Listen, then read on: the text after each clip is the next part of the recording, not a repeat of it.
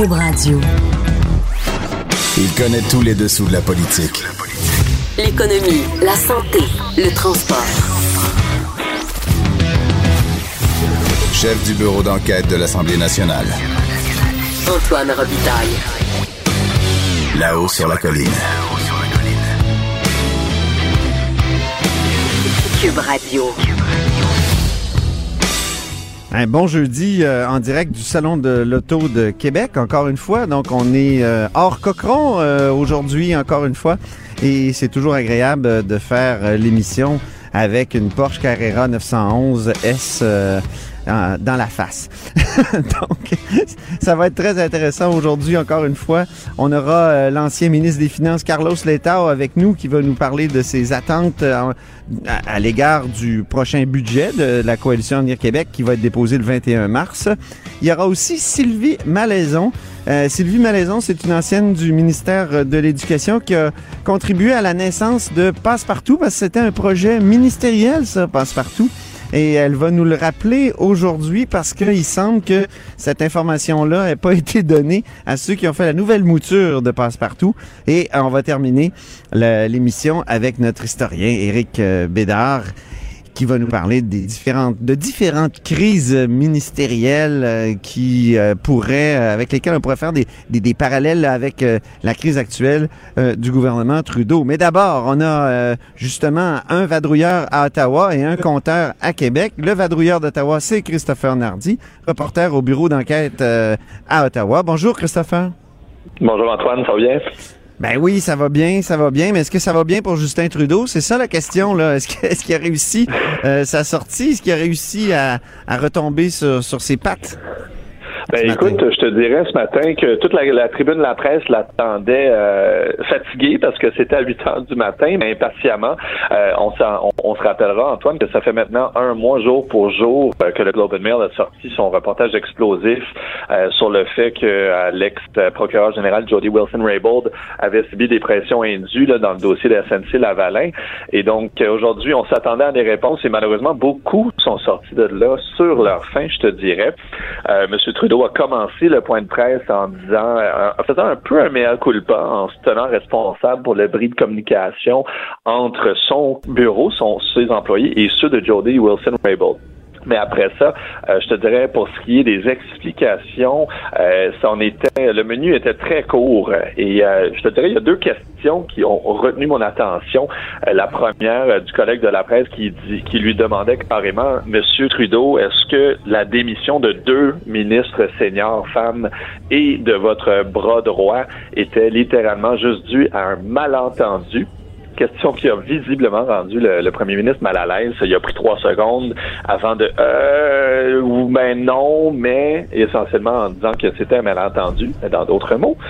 Et ensuite, euh, une autre question à la toute fin d'une autre collègue qui lui demandait, mais Monsieur Trudeau, aujourd'hui, est-ce que vous vous excusez pour quelque chose en lien avec ce dossier-là? Et la réponse, en bref, était non. Alors, euh, c'est sûr que pour lui, il parlait beaucoup de bris de communication, de malentendus, mais a répété pour euh, la énième fois aujourd'hui que, selon lui, il n'y avait toujours pas eu de pression indue sur euh, l'ex-procureur général Jody Wilson-Raybould. Oui, parce qu'un malentendu là, qui coûte deux ministres, puis un conseiller important, c'est un malentendu qui, comment dire, fait des ravages. ben, écoute, il y a des ravages qui, qui, à quelques mois des élections, c'est sûr que c'est pas la gestion de crise euh, que je pense M. Trudeau espérait voir. Euh, ben il est vraiment loin d'être sorti euh, du, du trouble parce que, encore une fois, on a beaucoup de questions. il a lui-même avoué que Mme Wilson-Raybould lui avait indiqué que sa décision était finale à la mi-septembre, ce qui semble, donc toute pression après ça pourrait être interprétée comme indue ou, euh, ou inacceptable. Et donc, il y a, comme te dis, Antoine, beaucoup de, disons, de frustration de la part des journalistes qui sont sortis là. Et on dirait qu'on réussit pas à capter le, message, de centraliser le message et de bien expliquer cette situation-là. Et encore plus, de faire son meilleur culpa et de, s'expliquer. Aussi, euh, plusieurs s'attendaient à des excuses et il n'y en a pas eu. Oui, effectivement, là, ça fait deux, trois jours qu'on prépare euh, le terrain pour les excuses, puis euh, finalement, pas, pas d'excuses euh, vraiment. c'est Donc, c'est une sortie un peu ratée pour, pour Justin Trudeau, euh, si, si je puis dire. Oui, absolument. Et euh, c'est sûr que nous, ici, à la, à la tribune de la presse, puis à Ottawa, on compare la crédibilité de ce que lui, il dit versus le témoignage de quatre heures la semaine passée de Jody Wilson-Raybould devant le comité de la justice qui a le mandat d'étudier toute euh, cette saga-là. Et c'est sûr que Mme Wilson-Raybould a commencé son témoignage, on se rappellera, en disant pendant quatre mois, en septembre et décembre, j'ai reçu, j'ai été la, la, la victime ou le la cible de pression indue dans ce et de l'ingérence politique. Euh, ça, c'était comme le départ canon et on, espérait ou on s'attendait à ce que M. Trudeau, lui aussi, commence fort ce matin, mais ça n'a vraiment pas été le cas. Ça a été un peu, le, on a répété les mêmes excuses depuis euh, les, le dernier mois. Dans le fond, cet enjeu-là est sorti. Pas vraiment d'explication, juste dire, ah ben écoutez, c'est vrai, euh, il y a eu un bris de communication et d'entente entre mon cabinet et celui de Mme Wilson-Raybould. C'était je, vais y veiller. On a aussi d'ailleurs promis qu'on va étudier avec un panel extérieur la question de séparer euh, le rôle du procureur général et du ministre de la Justice. Mais c'est comme je te dis, Antoine, c'est rien de concret, c'est pas d'explication. Et, euh, à tel point que tantôt, le, directeur des poursuites pénales a, a, pris la peine de créer un compte Twitter et de gazouiller lui-même que son rôle devait être fait ben sans ingérence euh, politique. Tu, l'as relayé d'ailleurs, ce, tweet-là, hein, qui, euh, qui, qui, qui, tombait à un drôle de moment, effectivement. Ben, c'est surtout que le compte a été fait hier. Donc, on, on, pourrait croire, euh, moi j'ai tendance à croire que ce bureau-là, qui gère dans le fond toutes les, poursuites du gouvernement, là, représente les procureurs, s'est dit, eh ben, écoute, il faut nous-mêmes, on va se lancer un peu dans la mêlée de façon hein, indirecte et en réitérant qu'on fait notre travail sans euh, ingérence politique et sans, euh, sans euh, et en voulant être à l'abri de tout ça. Donc, tu sais, c'est, on dirait tous les tous les jours, Antoine, il y a quelque chose qui vient ajouter un peu d'huile sur le feu, qui ne mourra pas de bientôt, on dirait, grâce à M. Trudeau. Puis ça commence à, semble-t-il, percoler dans, dans, la population. malgré les explications de Gerald Bott hier, euh, et, et, de la sous-ministre. Moi, j'ai trouvé quand même qu'il y avait des poignées là-dedans pour atténuer le, les accusations euh, de, de Mme Wilson-Raybould, quand même. Euh, les, les, les deux témoignages d'hier étaient assez efficaces aussi, là. Peut-être pas aussi percutants que, que, que, que, le sien, mais, mais quand même, c'était c'était efficace, c'était détaillé, c'était euh, tu sais, par exemple, quand euh, on, on, dit qu'il y a un avis euh, juridique qui s'est pas rendu finalement parce que le mhm. ministre voulait quasiment pas le voir au fond. Mhm. Ben, dans le fond, ça c'est le point le plus intéressant qui, qui soulève le plus de questions, je te dirais, et qui remet pas, pas nécessairement en question le témoignage de Mme Wilson-Raybould, mais qui, qui, soulève quand même plusieurs questions. C'est justement ça.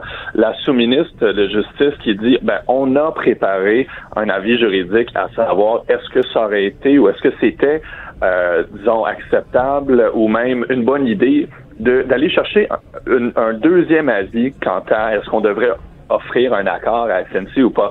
C'était pas l'avis juridique n'était pas de, dire il faudrait donner un accord et, éviter les accusations criminelles à SNC, mais tout simplement est-ce qu'on va aller chercher un autre avis externe? Et c'est là que la question se pose. Jody Wilson-Raybould aurait interdit à son ministère d'envoyer cet avis juridique-là au bureau du conseil privé, qui, on se rappelle, sont les fonctionnaires qui appuient le premier ministre. Et pourquoi donc? Est-ce que c'est parce qu'elle n'aimait pas le contenu de l'avis, elle n'en était pas d'accord? Est-ce qu'elle trouvait que c'était mal fait?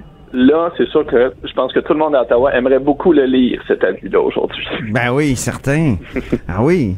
C'est pour ça que, je veux dire, il y a quand même une, euh, une, une, une contre-offensive de la part de, du clan Trudeau, je, je pourrais dire, qui, a, été assez efficace. Mais quand même, très critique. Euh, on, on, trouve des tweets assez critiques à l'égard de, de, de, Justin Trudeau. Là. Il y a même de, la part d'une députée, je t'envoyais tout à l'heure ce, mm. ce tweet-là de Mme Célina, euh, qui mm-hmm. est euh, députée de Whitby. Euh, l'indépendance, euh, non, excuse-moi.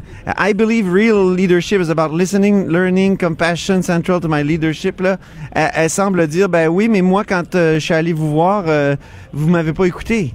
Hein? Mm-hmm, tout à fait. Donc euh, ça c'est dans le caucus là. Et, et dans le caucus faut pas oublier il y a deux anciennes ministres frustrées qui, qui, savent comment faire brasser des choses effectivement. Le le, le gazouillis d'ailleurs de de madame euh, Célina euh, soulève beaucoup de questions notamment parce qu'on ne sait pas à quoi elle réfère. Elle fait juste dire je suis venu vous voir deux fois et vous ne m'avez pas écouté. Je tiens à, à rappeler d'ailleurs que c'est une députée c'est son premier mandat et elle a indiqué la semaine passée qu'elle ne se représenterait pas euh, pourquoi? Elle semblait dire, et elle voulait pas trop l'expliquer la semaine dernière, mais peut-être qu'il y a des raisons alternatives euh, et, ah. et un manque d'écoute, on le sent. les choses se brassent un peu partout et moi l'impression qu'on a c'est qu'au bureau du premier ministre à son cabinet c'est le désarroi on ne sait plus comment répondre à ces enjeux-là. Au niveau de ben la communication c'est c'est c'est risible à certaines occasions Emmanuel Latraverse, notre collègue, nous le disait tantôt à TVA. Est-ce qu'il y a un pilote dans l'avion? Les journalistes, on ne semble pas en trouver, en tout cas. Ah oui. Puis euh, ce même passage-là, qui est un passage de, de M. Trudeau au sujet du, euh, leadership, euh, tu sais, I believe real leadership is about listening, learning, compassion. Il est utilisé par sur Facebook par Jocelyn Coulon, un ancien candidat du Parti libéral du Canada, proche de Stéphane Dion, qui reprend ce passage-là, puis qui dit je rappelle pour mémoire que l'ancien ministre des Affaires étrangères, Stéphane Dion, n'a jamais été reçu en tête-à-tête par le premier ministre pendant les 14 mois où il a exercé sa charge, et ce, malgré des demandes répétées de sa part. Jamais le PM n'a créé un environnement pour que cette rencontre se concrétise, et il faudrait croire ce qu'affirme Justin Trudeau. Donc, euh, les attaques viennent de l'intérieur, là. Hein, c'est, c'est, c'est pas des gens d'autres partis, là. Jocelyn Coulon, là, c'est quand même quelqu'un qui s'est présenté sous, sous la bannière euh, du Parti libéral euh, du Canada. Donc, ça continue à mal aller, je pense, pour Justin Trudeau, malgré cette sortie de ce matin, comme tu le dis bien, Christopher. Ah, il a tout intérêt à régler ça rapidement aussi. On se rappellera, les élections, c'est en octobre et euh, une élection, le vent peut changer assez rapidement. Donc, on l'a vu avec le NPD aux dernières élections qui menaient jusqu'à la toute fin. Euh, c'est, euh, il a tout intérêt à régler ces enjeux-là et surtout de, de s'exprimer clairement, de, de donner la, la, version complète de l'histoire de leur point de vue. Euh, c'est ce que je remarque. Il y a beaucoup d'anciens conseillers de Harper euh, au niveau des communications qui, qui gazouillent et, et, disent, écoutez, là, voici comment nous, on aurait géré l'enjeu. Et c'est d'être clair, de dire, écoutez, on s'est trompé parce que peut-être effectivement que notre ton était un peu trop insistant avec Mme Wilson-Raybould, mais voici les enjeux que nous avons ben euh, mesurés. Et ça, ça revient toujours. On parle toujours de ce fameux 9000 emplois que, que, le Canada perdrait si SNC Lavalin quitterait. Mais ça, c'est un autre point. Euh, qui nous laisse sur notre fin, c'est que personne au gouvernement est capable de nous dire d'où sort ce chiffre, qui le leur a fourni, et est-ce qu'il est véridique ou est-ce qu'il y en a même plus au... Hier, Sheila Cops nous disait il y a plus d'employés de SNC euh, Lavalin à l'extérieur du Québec qu'au Québec. Certains. Certains. Hein, il y a 5 000, 4 000 à l'extérieur. Oui. Ouais. Alors, euh, bon, ben, c'est, merci beaucoup, Christopher. Euh, c'était Christopher Nardi, donc, euh, qui est reporter au bureau d'enquête à Ottawa. merci beaucoup, merci. OK, au plaisir. Jean-François Gibault, maintenant, directeur de la recherche à QMI, est au bout de, du, du film, même pas du film, non, non, il est dans le, il est dans le cochon à, à Québec. Bonjour, Jean-François. Bonjour, Antoine. Alors, euh, il y, a des, euh, attentes libérales qui ont été présentées ce matin pour le premier budget de la coalition Avenir Québec au pouvoir. C'est Carlos Etao qui les a présentés. Euh, que penses-tu? Est-ce qu'il y a eu des surprises dans ces, ces attentes de M. Letao? Pas beaucoup de surprises venant de l'ancien ministre des Finances, visiblement qui est un peu découragé euh, de, de, de, voir que les, les surplus que, les, euh, que son gouvernement ont construit euh, durement, puis ça a été dur pour la population aussi, on le sait, mais quand même, euh, pourrait être dilapidé par les libéraux. Et là, M. Létard, il dit... Par les caquistes. par les caquistes. par, les caquistes, oui, excusez-moi. et, et Monsieur, Monsieur Létard, dans le fond, ce qu'il dit, c'est la CAQ a, a, trop promis, et même dans certains cas, a promis des choses qui n'étaient pas budgétées. Et là, c'est ce qui les amène dans, euh, dans une impasse financière, c'est ce qui vient dilapider les surplus. Et là, son message central, c'est de dire, vous savez, c'est dans le fond assez simple, hein, il n'y a pas de magie. Euh, si on n'y arrive pas financièrement, ben, c'est la même chose que les, les, les finances personnelles des familles. Il faut trouver un moyen d'augmenter ses revenus. Euh, ou de diminuer ses dépenses, mais plus probablement d'abandonner euh, certains des projets qu'on pouvait avoir. Alors, c'est l'option que lui euh, retient pour être capable d'y arriver, parce que M. Létard, lui, dit, il y a, dans le cadre financier qui a été cédé à la CAC, un surplus récurrent d'un à deux milliards de dollars. On sait que l'Institut du Québec avait évalué ça récemment allant même jusqu'à 4 milliards de dollars. Et donc, il dit c'est uniquement des choses comme euh, l'abolition, la, la, réduction majeure plutôt des taxes scolaires qui pourrait coûter bon 900 euh, millions de dollars. Euh, les fameuses maternelles 4 ans, on nous parle maintenant d'une facture qui pourrait aller jusqu'à 700 millions. Et là, on ne, on ne tient même pas compte, évidemment, du coût de construction de, classes supplémentaires, des agrandissements d'écoles. Donc, c'est toutes des choses qui, qui, viennent, dans le fond, euh, dans le fond, faire disparaître ce fameux surplus-là, sans compter tous les, investissements dans les infrastructures, la construction, ce qu'on appelle les immobilisations, là, M. Létard disait, ben, tu sais, le troisième lien, on sait que ça va coûter 3-4 milliards, c'est pas budgété. Euh, des maisons des aînés, c'était pas prévu non plus. Bon, puis là, la, liste est très, très longue. Alors, c'est un peu les inquiétudes de, de M. Euh, Létard. Et euh, il aurait même pu rappeler que dans le, le, cadre financier de la CAC, on nous promettait 700 millions de revenus tout simplement pour ce qu'on appellerait un effet CAC, c'est-à-dire la, CAC avait prétendu que leur arrivée au pouvoir aurait un effet bénéfique sur l'économie qui viendrait euh, amener environ 700 millions de dollars de plus de fonds publics uniquement parce qu'ils prennent, ils prendraient des bonnes décisions dans le fond. Ah oui, je me souviens pas de ces 700 millions-là. Ah, ah il y avait euh, un petit peu de magie là-dedans. Là. Oui, hein? Ouais. Et il n'y avait pas le milliard euh, non plus des, euh, des médecins. il n'y avait pas le milliard des médecins, non. Il y avait pas Mais il y avait un 700 millions magique. OK. Oui, et euh, bon, tout ça, évidemment, ça, ça, met la table au budget, le premier budget CACIS qui s'en vient dans deux semaines, le 21 mars. Et donc, M. Létard qui voulait, qui voulait dire, au fond, que lui pense que s'il n'y a pas de changement de cap, il pourrait y avoir des, une impasse financière, pas cette année, mais à partir des années suivantes. On va en discuter avec lui, d'ailleurs, dans dans, quelques minutes. Euh, mais, mais avant de discuter avec lui, puis en, terminant, Jean-François, il y, a de l'endettement des ménages. On a des, chiffres euh, là-dessus. Et tu es un croqueur de chiffres, comme on sait, même si on n'a pas entendu ton Dalida aujourd'hui. Euh, et la place de l'auto est très grande quand même dans l'endettement des ménages. Vu qu'on est au salon de l'auto, on a toujours un ben petit thème auto, nous autres. Donc, parle-nous un peu de cet endettement-là, puis du rôle de l'auto là-dedans. Oui, ben la, la, mauvaise nouvelle, c'est que on est très endetté. Euh, et puis là, on, parle d'une dette moyenne. Puis là, on, on, mettons les hypothèques de côté. Là, on prend pas la, dette hypothécaire, bon, qui, qui, est une meilleure dette parce qu'on a une grande valeur en contrepartie. On peut revendre notre maison, notre C'est adossé à, des actifs, comme adossé on Adossé à des actifs, voilà. Mais on parle de la dette de consommation et on dit que le Québécois moyen Antoine, 19 438 dollars de dette de consommation pour le Québécois moyen. Euh, on peut se consoler en se disant qu'on est les deuxièmes moins pires au Canada après le Manitoba. L'ensemble des autres provinces, c'est encore plus élevé, allant jusqu'à l'Alberta où c'est près de 30 000 dollars par personne la dette moyenne de consommation. Et là, j'en arrive à l'automobile. Euh, euh, même si on est moins endetté, au niveau automobile, on a euh, en moyenne chaque Québécois 3 600 dollars de dette automobile, ce qui est un petit peu plus que la moyenne canadienne. Et du côté d'Equifax, qui est dans le fond l'auteur de l'étude, on mentionne que c'est simplement parce qu'on est plus nombreux à s'acheter des voitures neuves ou récentes sous financement Donc, c'est un, Québécois sur cinq qui a une voiture en financement. C'est 14% des Canadiens en moyenne qui ont une dette automobile. Mais donc, 3600 dollars en moyenne la dette automobile pour euh, les Québécois. Bien, ben merci beaucoup, mon, cher euh, Jean-François. Puis je, parle toujours de la la Porsche Carrera 911S. Là, euh, oui, ben ça, c'est plus que 3600 pièces de Ça doit être un petit peu plus, C'est plusieurs, c'est plusieurs 3600 Il y avait Véronique Morin à côté de moi qui me mettait le chiffre de 163 000 euh, dollars pour acheter cette Porsche Carrera. Alors, euh, au moins, euh, on, voit que les Québécois, eux, sont, sont plus raisonnables avec un 3600 là, de dette. Ouais, ben là, justement, puisqu'on parle d'Equifax, là, euh, ça peut arriver. c'est pas clair que le banquier va dire oui si tu vas voir pour la Porsche Antoine. Ça se peut qu'il dise non. Hey, merci infiniment, Jean-François.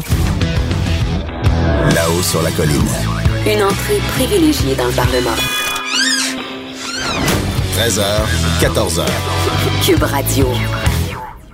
Ben, c'est l'heure de nous entretenir avec euh, Carlos Letao, député libéral de Robert Baldwin et ex-ministre des Finances euh, et porte-parole euh, de, l'opposition en cette matière. Bonjour, Carlos Letao. Oui, bonjour. Comment allez-vous?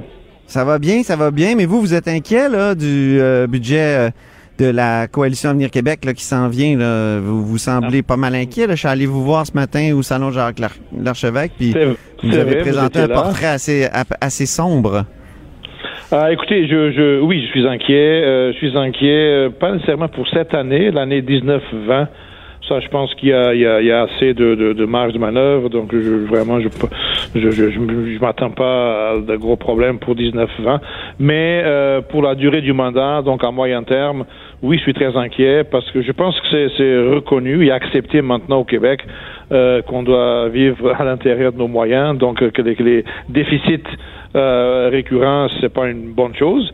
Euh, euh, et moi, je crains vraiment que à l'année 2, à l'année 3 euh, du mandat caquiste, qu'on puisse glisser à nouveau dans des déficits s'ils maintiennent toutes leurs toutes les, promesses qu'ils ont qu'ils ont fait en campagne électorale. Ils ont trop promis, au fond, la coalition Avenir Québec, selon vous? À mon avis, ils ont trop promis. Il n'y a pas vraiment de, de priorité claire parce qu'on ne peut pas tout faire en même temps. Mais et, aussi, euh, c'est bien que votre collaborateur, M. Gibault, l'a mentionné, il y a le, fameux euh, effet, effet CAC et c'était substantiel dans leur cadre financier, 700, euh, même un peu plus que ça, millions de dollars, qui arriveraient à la fin de, donc à l'année 3 et à l'année 4. Et ça, c'est extrêmement problématique parce que ça veut dire qu'on on va engager l'État dans de nouvelles dépenses euh, basé sur d'éventuels revenus euh, dont on n'est pas tout à fait certain qu'ils vont se matérialiser. Et moi, je vous dirais que je pense pas du tout qu'ils vont se matérialiser. Dans vos, promesses en 2014, vous, il y avait un effet libéral aussi promis, mais est-ce qu'on peut dire qu'il y a eu un effet libéral sur l'économie de 2014 jusqu'à jusqu'à 2018? Il y avait, il y avait un effet libéral, un, euh, effet, mais il était, euh, il était plus proche, il était, euh, il était plus, donc plus raisonnable, plus, rapide, si vous, si vous voulez, et, et ça dépendait de notre capacité à, à arriver à l'équilibre budgétaire assez rapidement, ce qu'on a fait. Et en fin de compte, la croissance économique au Québec, à partir de 2016, c'est vraiment, c'est vraiment accéléré. Écoutez, les années milieu 2016, 2017, 2018, une croissance économique extrêmement forte. C'était pas entièrement dû à notre action, mais c'était euh, en grande partie euh, Quelle proportion, Quelle proportion vient du, gouvernement du Québec, mettons, quand on voit le, la croissance économique augmenter à partir de 2016? Quelle proportion revient au gouvernement euh, Couillard? Écoutez, c'est difficile de, de, donner un, mettre un, chiffre euh, précis là-dessus.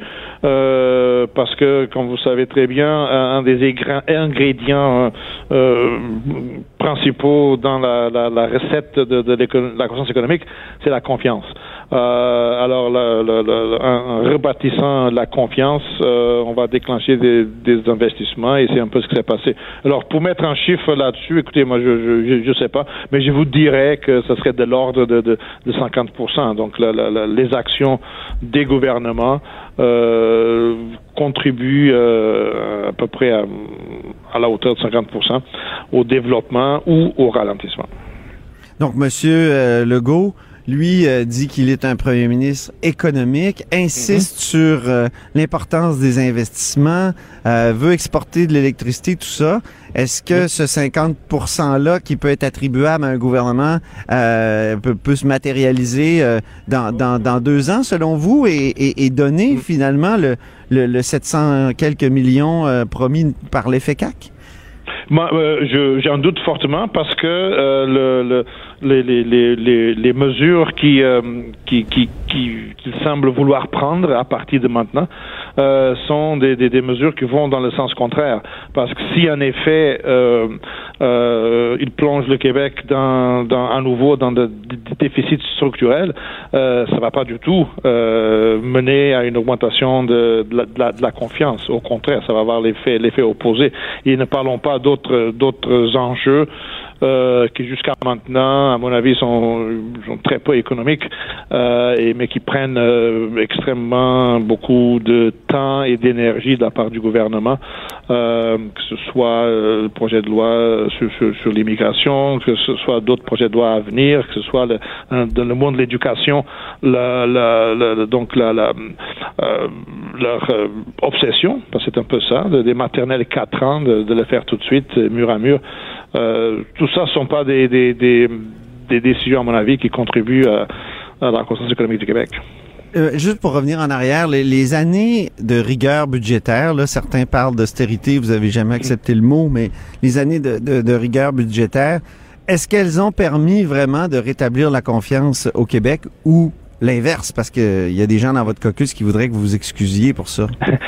Oui, écoutez, bon, on a, on a eu cette, cette discussion et, et euh, ça, ça, ça, a été clarifié. Euh, moi, je voudrais que oui. Et, et d'ailleurs, euh, M. Legault lui-même, je pense que c'était à Paris, euh, quand il a fait dresser un peu la liste des, des, des facteurs qui, euh, euh, selon lesquels il jugeait que le Québec était un endroit propice à l'investissement, donc il voulait attirer l'investissement français euh, au Québec. Et dans, dans, dans, sa liste, il y avait cinq ou six facteurs. Et je pense qu'en deuxième place, il avait mis euh, l'intégrité des, des, des, finances publiques du Québec, donc d'avoir d'être arrivé à, à, à, des surplus structurels, surtout dans un contexte européen c'est quelque chose qui, attire beaucoup d'attention. Euh, et donc, euh, donc même M. Legault lui-même reconnaît que, c'était quelque chose de, nécessaire et que oui, ça a contribué à, à, à bâtir et, à, alimenter la, la, confiance. Confiance non seulement des investisseurs, ce qui est important, bien sûr, mais aussi la confiance du public. Euh, une bonne partie, comme vous savez, de, la croissance économique vient des dépenses de consommation. Et si les Québécois n'ont pas confiance dans l'avenir, euh, bon, c'est clair qu'ils qu vont être très, très, très prudents, beaucoup plus prudents avec les dépenses personnelles que s'ils trouvent que la province est bien, est bien gérée. Avez-vous l'impression d'avoir fait le travail difficile euh, puis que maintenant, euh, eux, eux, les gens de la coalition Avenir Québec en profitent euh, de façon grossière? Écoutez, ils vont. On a fait le travail difficile. Je pense que nous tous, c'est le Québec tout entier qui, bénéficie de ce, de ce travail-là. Euh, la chose qui nous préoccupe maintenant, c'est de, de m'assurer que cela n'est pas n'est pas gaspillé, donc qu'on qu'on qu'on maintient qu'on maintient cette discipline budgétaire, parce que, comme je l'ai dit plusieurs plusieurs fois, penser qu'on peut fournir des services euh, sociaux que nous voulons tous, santé, éducation, etc., fournir tout ça euh, à crédit, euh, ça marche pas. Alors, euh, ouais. et ça, je pense que c'est maintenant, il y a un, fort consensus euh, dans cette direction-là. Vous soulignez euh, que pour ce qui est du, du programme québécois des infrastructures, -hmm. il est sous-évalué sous, sous les, euh, les, les, les, caquistes. il, faut, il faudrait l'augmenter, selon vous? Oui, ce, ce, selon nous. Parce qu'il y a beaucoup de projets. Il y a beaucoup de projets en infrastructure. Là. Il y a énormément de projets. Là. Vous ça. parliez de, de, des maisons des aînés, euh, vous, euh, des, des, maternelles 4 ans, tout ça. Donc, euh, il, il est sous-évalué. Absolument. Et, ça, comme, comme je l'ai dit ce matin, je pense que c'est important de le souligner, c'est que les dépenses en infrastructure, euh, d'abord, sont nécessaires parce qu'il faut en effet euh, euh, moderniser euh, nos routes, autoroutes, euh, écoles, etc. Donc il faut le faire. et aussi, on doit le faire parce que l'infrastructure aussi, l'investissement public, c'est aussi un, un moyen de, de, soutenir la croissance économique à, à moyen terme. donc le Québec s'est donné cette, cette, enveloppe de, de, de, 100 milliards de dollars sur 10 ans. C'est quand même mm -hmm. un effort substantiel. On parle beaucoup au Canada d'infrastructures, mais n'oublions pas que le gouvernement canadien, c'est 180 milliards euh, sur 10 ans aussi pour tout le Canada. Nous, au Québec, c'est 100 milliards sur 10 ans. C'est beaucoup, là. C'est presque 23-24% du PIB. C'est un effort, euh, un effort important. Euh, en campagne électorale, nous, mais aussi le Parti québécois, on n'était pas les seuls, on suggérait de, de, de, de relever ce, cette enveloppe de 100 milliards à 110 milliards, toujours sur 10 ans, parce qu'il y avait, euh, il y avait certaines, euh, certaines dépenses qu'on pensait qu'on devait accélérer euh, dans le domaine de, l'éducation, par exemple, la, modernisation des écoles, il faudrait accélérer ça. Dans le transport commun, transport public aussi, on pensait qu'on devait accélérer ça. Donc, c'est pour ça qu'on jugeait approprié de, relever l'enveloppe globale de 100 à 110. La CAC, eux, euh, ils ont dit non, non, non, on va les garder à 100 milliards, c'est suffisant. Bon, très bien. Mais en même temps, ils ajoutent toutes sortes de nouveaux engagements. Et ben là, on dit, absolument, ça, ça, fait aucun sens. Là. Si on ajoute de nouveaux engagements, euh, ben, alors qu'est-ce qu'ils vont sortir de, ce qui est déjà programmé? Ben oui, pensons seulement au troisième lien à, Québec qui coûterait euh, très cher, en plus de ce qu'on a dit tout à l'heure. C'est ça, il y a ça. Il y a aussi le, bon, le, les différents futurs euh, petits REM qui se feraient dans la région de Montréal. Euh, oui. Donc, euh, oui, parce que c'est vrai, il, rallongeait le REM. Hein? Aussi, on a... Pardon? Hein, la CAQ rallonge le REM à, ils veulent, ils veulent le, rallonger, mais des tramways vers le sud, vers le nord, enfin un peu partout. Euh, en région de Gatineau aussi, il y a, des projets euh, qui sont sur la planche. Euh, donc oui, euh, si on veut faire tout ça, très bien, mais mais mais sans changer l'enveloppe globale. encore une fois, on rentre, on revient dans ce que vous avez beaucoup aimé, on revient dans la magie. Et malheureusement, il n'y a pas de magie en finances publiques. oui, c'est ça, c'est ça. Parfois, il y a des regrets. Avez-vous des regrets, vous, de, euh, vos quatre années comme euh, ministre euh, des Finances? Non, non, absolument pas. Écoutez, il y a toujours, quand on regarde un peu le passé, est-ce qu'on aurait fait exactement la même chose de la même façon? Il y a toujours, on, apprend toujours. De, notre expérience, mais sur le fond de la question, absolument, je, je regrette absolument rien. Et c'était un plaisir de, travailler sur des dossiers très importants. Ah, et comme vous savez, le, ministère des Finances est un ministère, euh, euh, en fin de compte, euh, horizontal, c'est-à-dire que, toute l'action gouvernementale passe un peu par, les finances. Ah, et donc, c'était extrêmement stimulant de, travailler ces quatre années et demie là. On sent que ça vous manque. Un peu, un peu. Mais si je peux juste permettre une petite chose là, que vous discutez avec votre votre collègue, M. Gibault, vous parlez de, des dangers de l'endettement. Euh, et un des, un des nouveaux éléments dans cette dans cette euh, nouvelle dans le portrait de c'est de, les automobiles. Donc, on achète beaucoup d'automobiles. Donc, la dette qui qui, qui représente les automobiles, c'est important.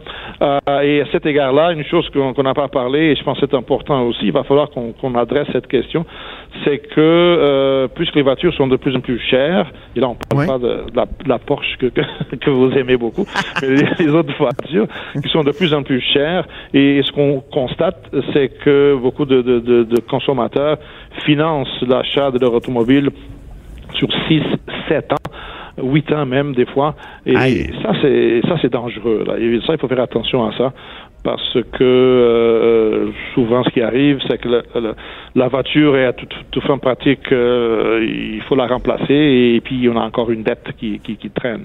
Donc il y a peut-être un excès de confiance. Là, vous parliez de la confiance des consommateurs tout à l'heure. Il y a peut-être un excès de confiance quand on finance une auto sur 8 ans. C'est un peu excessif là parce que financer une auto sur 8 ans, c'est pas tout à fait très, euh, très pratique.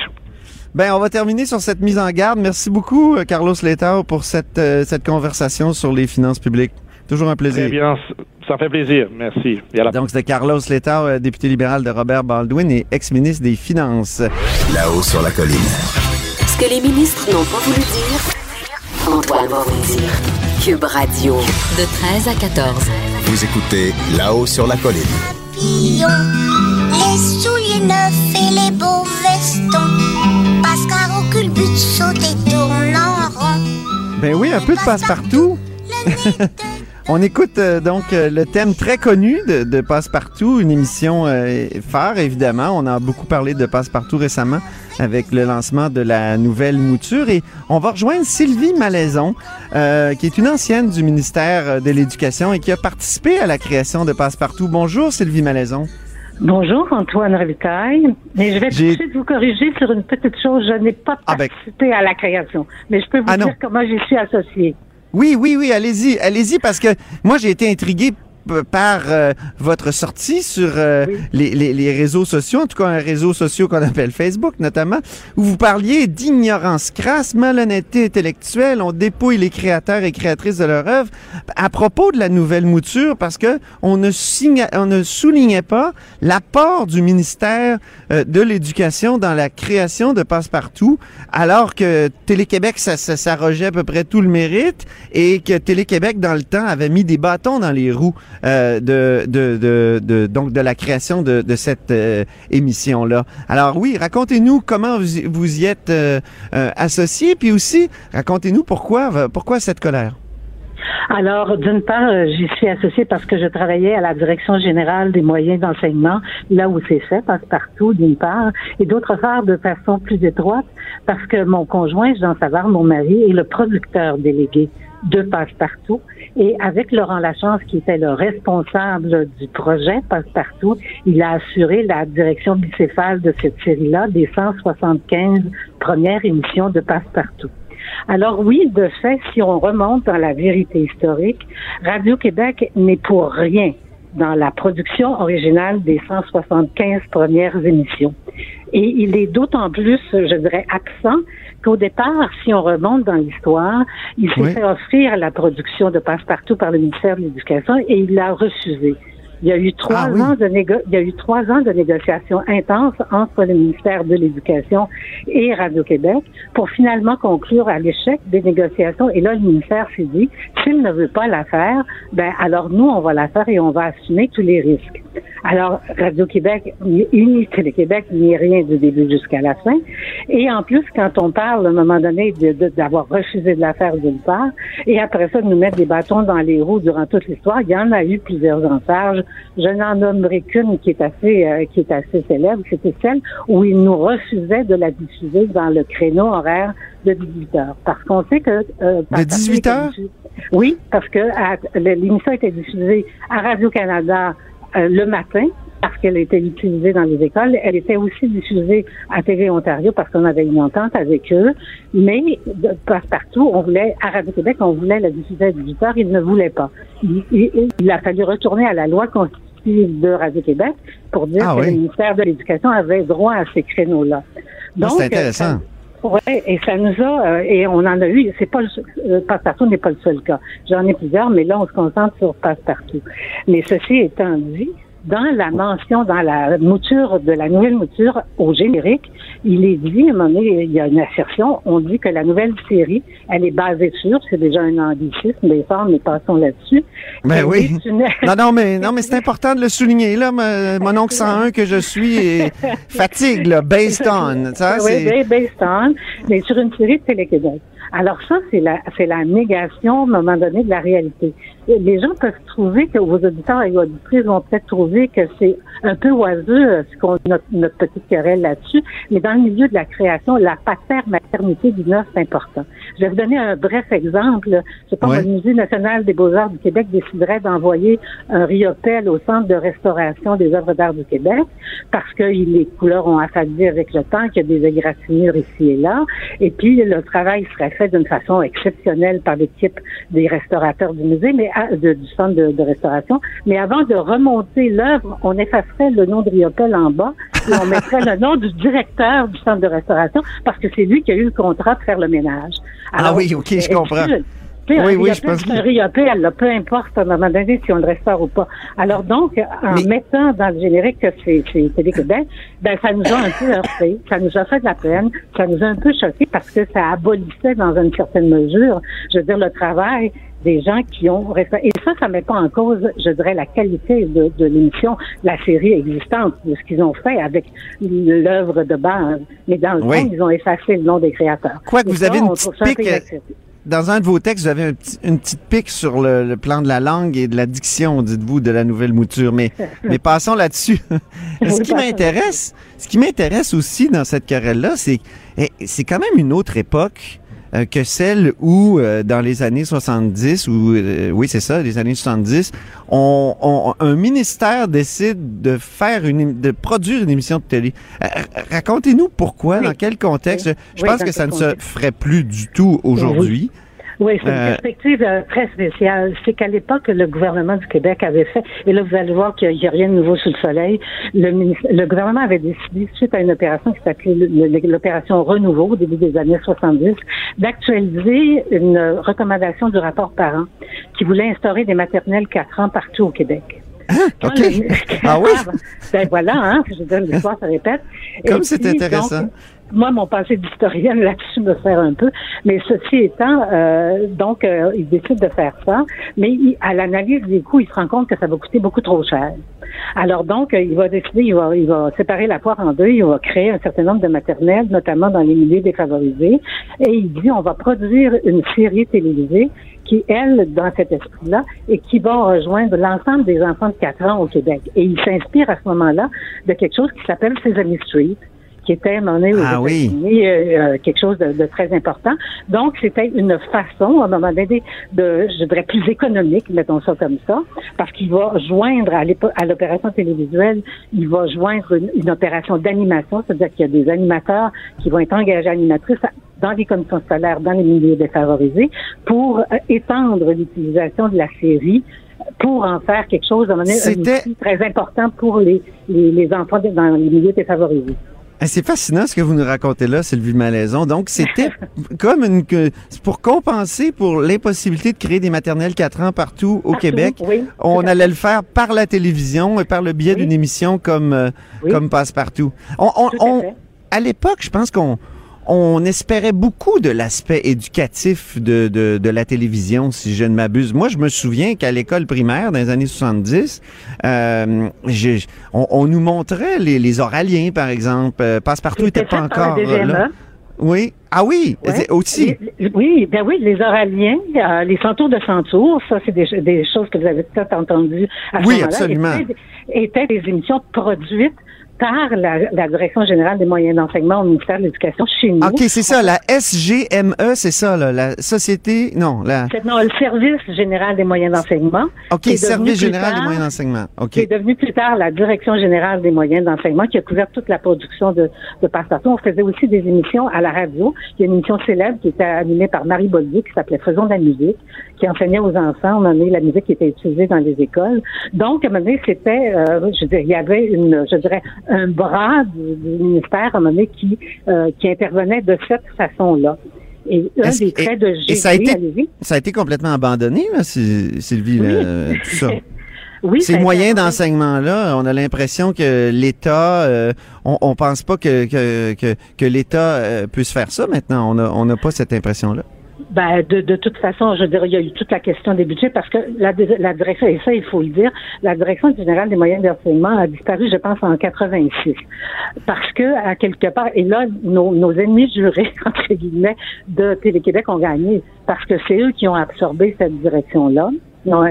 Donc, ça a été parce que on Ah, ils voulaient les on- budgets! Oui, parce que là, il y avait des questions de budget. Le ministère de l'Éducation disait on peut plus soutenir ça. Et donc, ils ont ils ont donc passé cette, cette, ce mandat-là et toute la direction à Télé-Québec. Et là, à Télé-Québec, c'est mort. Parce que théoriquement, je veux dire, Télé-Québec a toujours bien assu- assuré son, volet culturel, mais son volet éducatif, il y a vraiment eu beaucoup de difficultés. Et c'était avec nous, à un moment donné, qui devait gérer ça. Et ça, il y a d'autres raisons historiques. On pourrait faire une émission entière sur ce problème-là, mais c'est autre chose. Ben oui. Alors, donc, à un moment donné, ce volet-là a, a comme disparu, alors que dans d'autres télévisions éducatives, moi, j'ai, on a collaboré, mon mari et moi, à la mise en place du réseau français de la télévision éducative de Télé Ontario dans les années 80, à la fin des années 80. Et Télé Ontario est resté une télévision éducative. CDS, PBS aux États-Unis est resté une télévision éducative.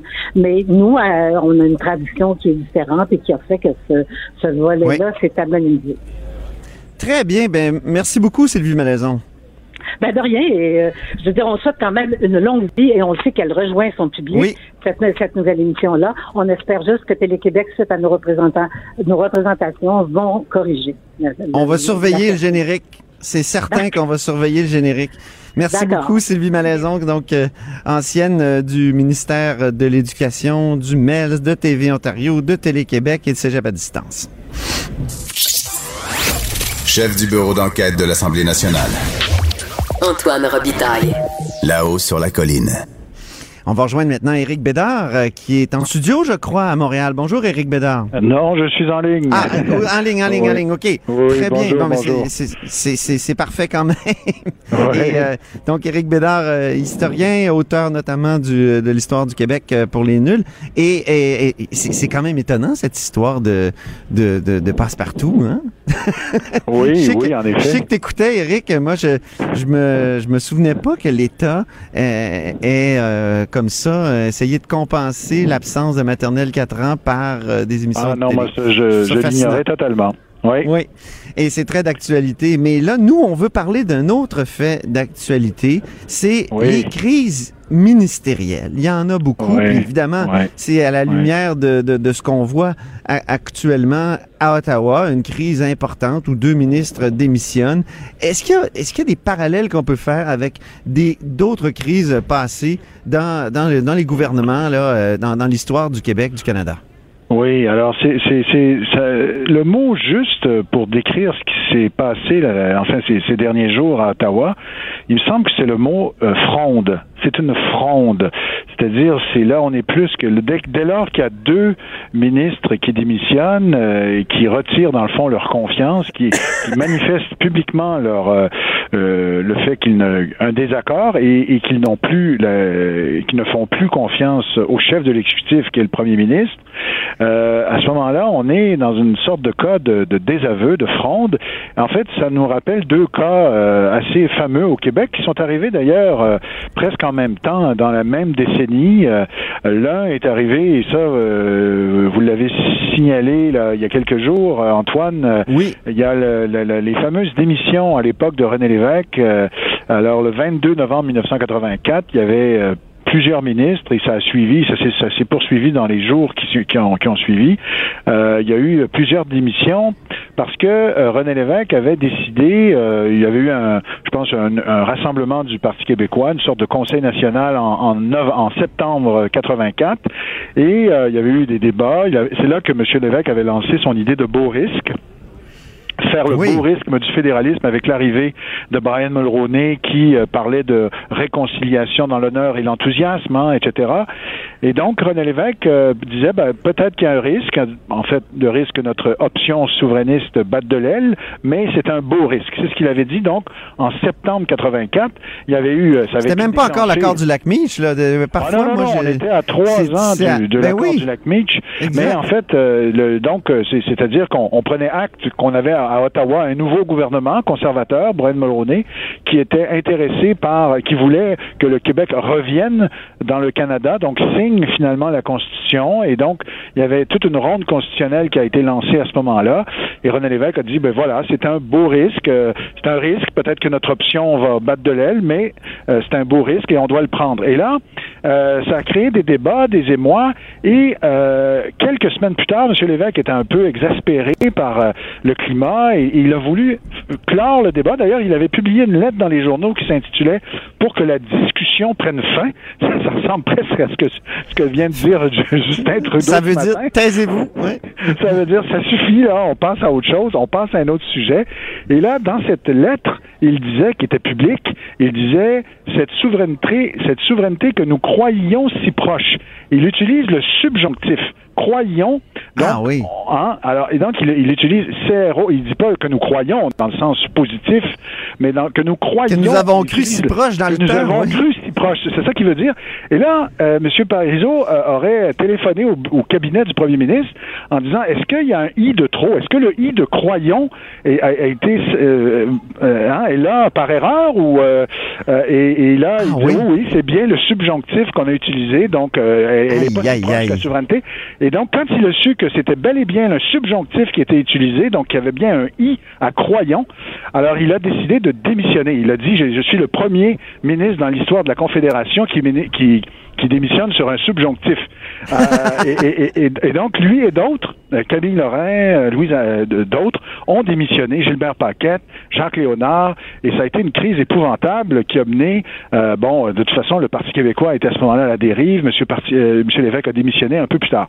L'autre crise très spectaculaire, elle survient le 21 décembre 1988, à Ah la oui. suite d'une d'une décision, à la- d'abord à la suite d'un- d'un- d'un- d'une décision de la Cour suprême qui, qui reconduit un, un jugement là que à- à- en effet euh, les- les- les- les, euh, un article l'article de la loi 101 qui prévoyait l'affichage unilingue en français cet article là en effet brimait la liberté d'expression euh, puisque euh, bon l'anglais Ben, selon, partie- selon la Cour suprême, oui. voilà, selon que- la Cour suprême du Canada à ce moment-là, euh, il y avait donc un jugement qui a été rendu en décembre 88.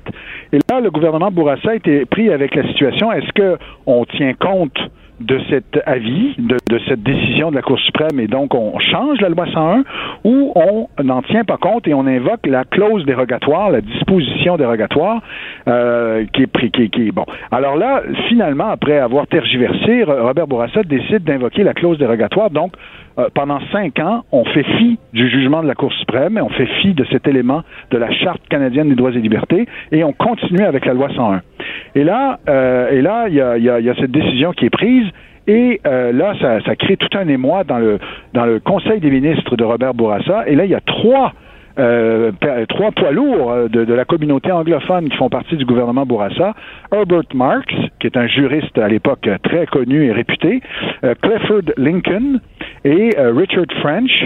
Et les trois, donc, démissionnent euh, le 21 décembre 88 Ben euh, oui. parce qu'ils sont pas du tout à l'aise avec cette décision qui ne respecte pas, selon eux, les, les- les- les libertés fondamentales de la communauté anglophone. Et ça va mener à la création d'un parti, le Parti Égalité, qui va présenter des candidats en 1989 à l'élection de 89. Ils vont faire élire, je crois, quatre députés, et tous donc dans la dans, la- dans l'ouest de Montréal. Ça va créer donc une commotion, mais ça ne va pas s'étendre au reste du caucus.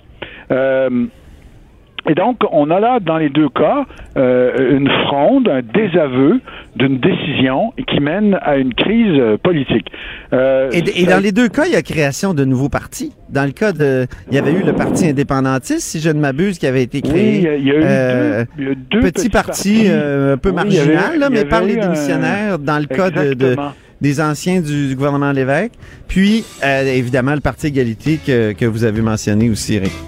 Exactement. Donc, on verra s'il y aura un parti, euh, un parti parallèle à- au Parti libéral du Canada qui va être créé par les euh, Wilson Raybould et, et Philpott, peut-être, on sait Ben, pas. Il faudrait voir si l'hémorragie va se poursuivre, s'il y aura d'autres démissionnaires, mais Ouais. faut pas, ça, ça pourrait se produire en effet. Très bien. Ça, ça ferait partie des enseignements de l'histoire. Merci beaucoup, Éric Bédard. Cube Radio.